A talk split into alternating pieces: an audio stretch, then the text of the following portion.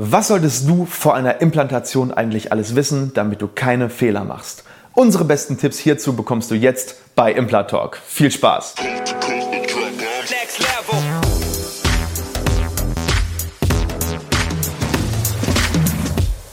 Hallo liebe Community, mein Name ist Dr. Stefan Helker und ich heiße euch herzlich willkommen bei der Audioversion unseres erfolgreichen YouTube-Formates Implatalk. Sollten dir die visuellen Einblendungen an der einen oder anderen Stelle fehlen, komm gerne nochmal auf unseren YouTube-Kanal und schau dir das passende Video an. Und jetzt viel Spaß mit dem Podcast. Heute wollen wir dich dabei unterstützen, dass du vor einer Implantation wirklich alles weißt. Du hast deinen OP-Termin und fragst dich zu Hause vielleicht doch noch, habe ich jetzt alles parat? Weiß ich alles. Und deswegen geben wir dir heute unsere Checkliste zum Thema Implantatvorbereitung. Es ist vielleicht banal, aber ja, ist dir eigentlich klar, wie viele Implantate bei dir gesetzt werden und wo? Falls nicht, hast du die Möglichkeit, das bei dir auf dem Kostenvoranschlag nochmal nachzuschauen. Da gibt es eine Position, die heißt 9010 und mit der kannst du schauen. Dann steht meistens links einmal die Anzahl der Implantate und meistens steht auch die Region dabei, dann sind das irgendwelche Zahlen, sowas wie 36, also sprich 3,6, 3,5, 3,4. Was für dich natürlich am Ende wichtig ist, wenn du deinen Implantatpass bekommst und die Implantate wurden gesetzt, stimmt diese Anzahl der Aufkleber im Implantatpass mit der auf deinem Kostenvorschlag überein, sodass du weißt, okay, ich habe auch wirklich die Implantate bekommen, für die ich bezahlt habe. Nummer zwei. Weißt du dein Implantatsystem? Implantatsystem bedeutet, von welchem Hersteller ist die Schraube, die in deinen Kiefer kommt. Das ist vor allem wichtig, wenn du später in 10, 15, vielleicht sogar 20 Jahren irgendwas an dem Implantat hast oder an der Prothetik und es muss ausgetauscht werden. Und da ist es absolut sinnvoll, wenn du ein deutsches Markensystem hast oder zumindest ein Markensystem, was schon lange am Markt ist oder weltweit präsent ist, weil diese Systeme haben natürlich eine viel höhere Wahrscheinlichkeit, auch in 20 Jahren noch am Markt zu sein und Ersatzteile zu produzieren. Ne, es wäre sehr, sehr schlimm, wenn du diesen prothetischen ähm, Aufwand betrieben hättest, wenn du diesen Eingriff bekommen hättest und am Ende gibt es keine Teile mehr und das Implantat ist nutzlos. Nummer drei: Wurdest du richtig und umfassend aufgeklärt über Risiken und die Erfolgswahrscheinlichkeiten des Eingriffs? Dazu gehört einmal die Risikoaufklärung für den Eingriff an sich. Das heißt, wurde dir erzählt, was alles passieren kann, auch wenn diese Dinge sehr unwahrscheinlich sind. Zum Beispiel Schwellung, Schmerzen, Blutung, Infektion, das kann immer passieren.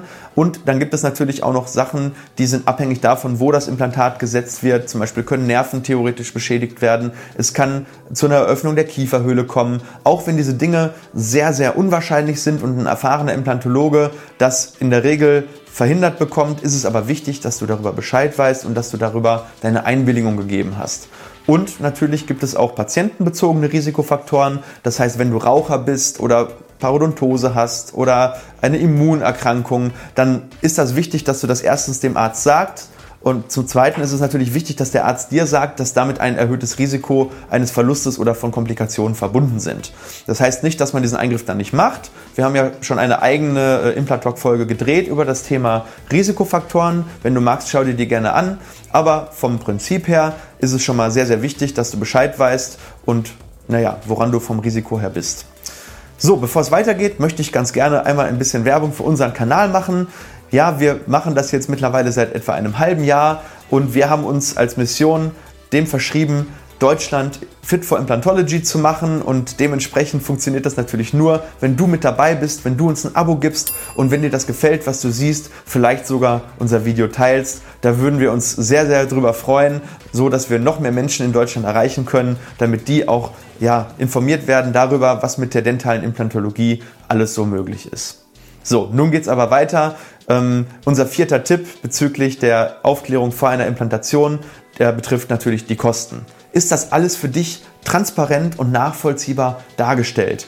Ja, weißt du, was dich erwartet? Weißt du, wann welche Rechnung zu bezahlen ist? Weißt du, was maximal auf dich zukommen kann? Und sind vor allem auch Eventualitäten abgedeckt? Ja, manchmal wird mit einer Basisimplantation kalkuliert und dann kommt später doch noch ein Knochenaufbau dazu. Wurdest du darüber aufgeklärt? Ist der vielleicht sogar schon im Kostenvoranschlag mit drin, ähm, so dass wenn er vielleicht dann doch nicht notwendig ist, sogar eher wieder wegfällt? Das ist ganz, ganz wichtig. Wenn du da unsicher bist, frag nochmal nach, weil häufig geht es ja hier um doch schon relevante Beträge und da solltest du von vornherein gut aufgeklärt sein. Ja, jetzt kommen wir zum Tipp Nummer 5. Ist für dich die Medikation klar? Das heißt, weißt du, welche Antibiose du zu nehmen hast? Weißt du, welche Schmerzmittel dir verschrieben wurden? Und weißt du, ob vielleicht schwellungshemmende Mittel äh, genutzt werden sollen? Wenn das alles der Fall ist, super. Wenn nicht, frag bitte den behandelnden Arzt, wann soll ich mit der Antibiose anfangen? Häufig macht das Sinn, das schon vor dem Eingriff zu machen. Wie oft darf ich mein Schmerzmittel nehmen und wann nehme ich welche schwellungshemmenden Mittel? Und dann gibt es natürlich noch so diese softe Schiene im Prinzip, die du zu Hause vorbereiten kannst. Besorg dir Kühlaggregate vor der Implantation, ähm, ja, kauf vielleicht weiche Kost ein oder plan damit, dass du in den paar Tagen nach einer größeren Implantation zumindest vielleicht auf weiche Kost zurückgreifst. Bei Einzelzahnimplantaten ist es meistens nicht notwendig, aber gerade wenn es mehrere Implantate sind mit Knochenaufbau, dann macht das schon Sinn, dass man dieses OP-Gebiet erstmal nicht belastet und vor allem, dass die Schwellung, wenn sie dann da ist, ähm, keine Belastung bekommt und du dich dann eben mit weicher Kost für ein paar Tage dann äh, über Wasser hältst. Ja, und vor allem wichtig ist auch noch, kennt dein Implantologe deine Medikation? Das heißt, regelmäßig von dir eingenommene Medikamente. Nimmst du Blutverdünnungsmittel? Hast du ähm, ja andere Medikamente, die vielleicht äh, mit den äh, Antibiotika interferieren? Deswegen ist es ganz, ganz wichtig, dass du deinem Arzt natürlich auch äh, auf der anderen Seite die Information zurückgibst, sodass er für dich die richtigen Sachen planen kann. Ja, Nummer 6. Ähm, wichtig ist für dich natürlich, dass du weißt, wie sieht dein Zeitplan aus. Also weißt du, wann was passiert? Sprich, wann habe ich meine Implantation oder sogar vor der Implantation, wann kommt vielleicht der kaputte Zahn raus, wann implantiere ich, wann äh, ziehe ich die Fäden, wann lege ich frei? Und wann habe ich vielleicht dann endgültig dann meine prothetische Versorgung drin. Ähm, ich finde das immer ganz, ganz wichtig, dass man da diesen Zeitplan hat, weil man muss ja auch für selber, für sich seinen Urlaub planen, man muss seine äh, berufliche ähm, ähm, Laufbahn oder sein, sein berufliches planen oder man hat wichtige Events wie eine Hochzeit oder einen wichtigen Geburtstag, zu dem man auf keinen Fall fehlen darf und dementsprechend ist es immer eine Kommunikation zwischen Patient und Behandler, dass man da einen Weg findet, sich um diese Sachen ähm, herumzuschiffen. So, dann fast das Allerwichtigste, der siebte Punkt, ist das Ergebnis, was du für dich am Ende haben möchtest, klar definiert, bevor gestartet wird.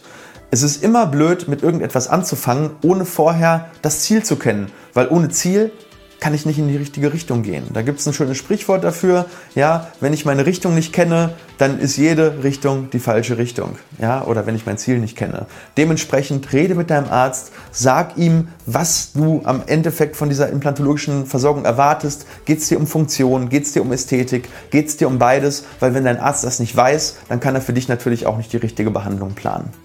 So, das waren unsere Tipps. Ich hoffe, dass du daraus einen Mehrwert ziehen konntest, dich vielleicht ein bisschen besser vorbereitet fühlst auf deine anstehende Implantation oder vielleicht sogar die Entscheidung vielleicht eher triffst, dich für ein Implantat zu entscheiden.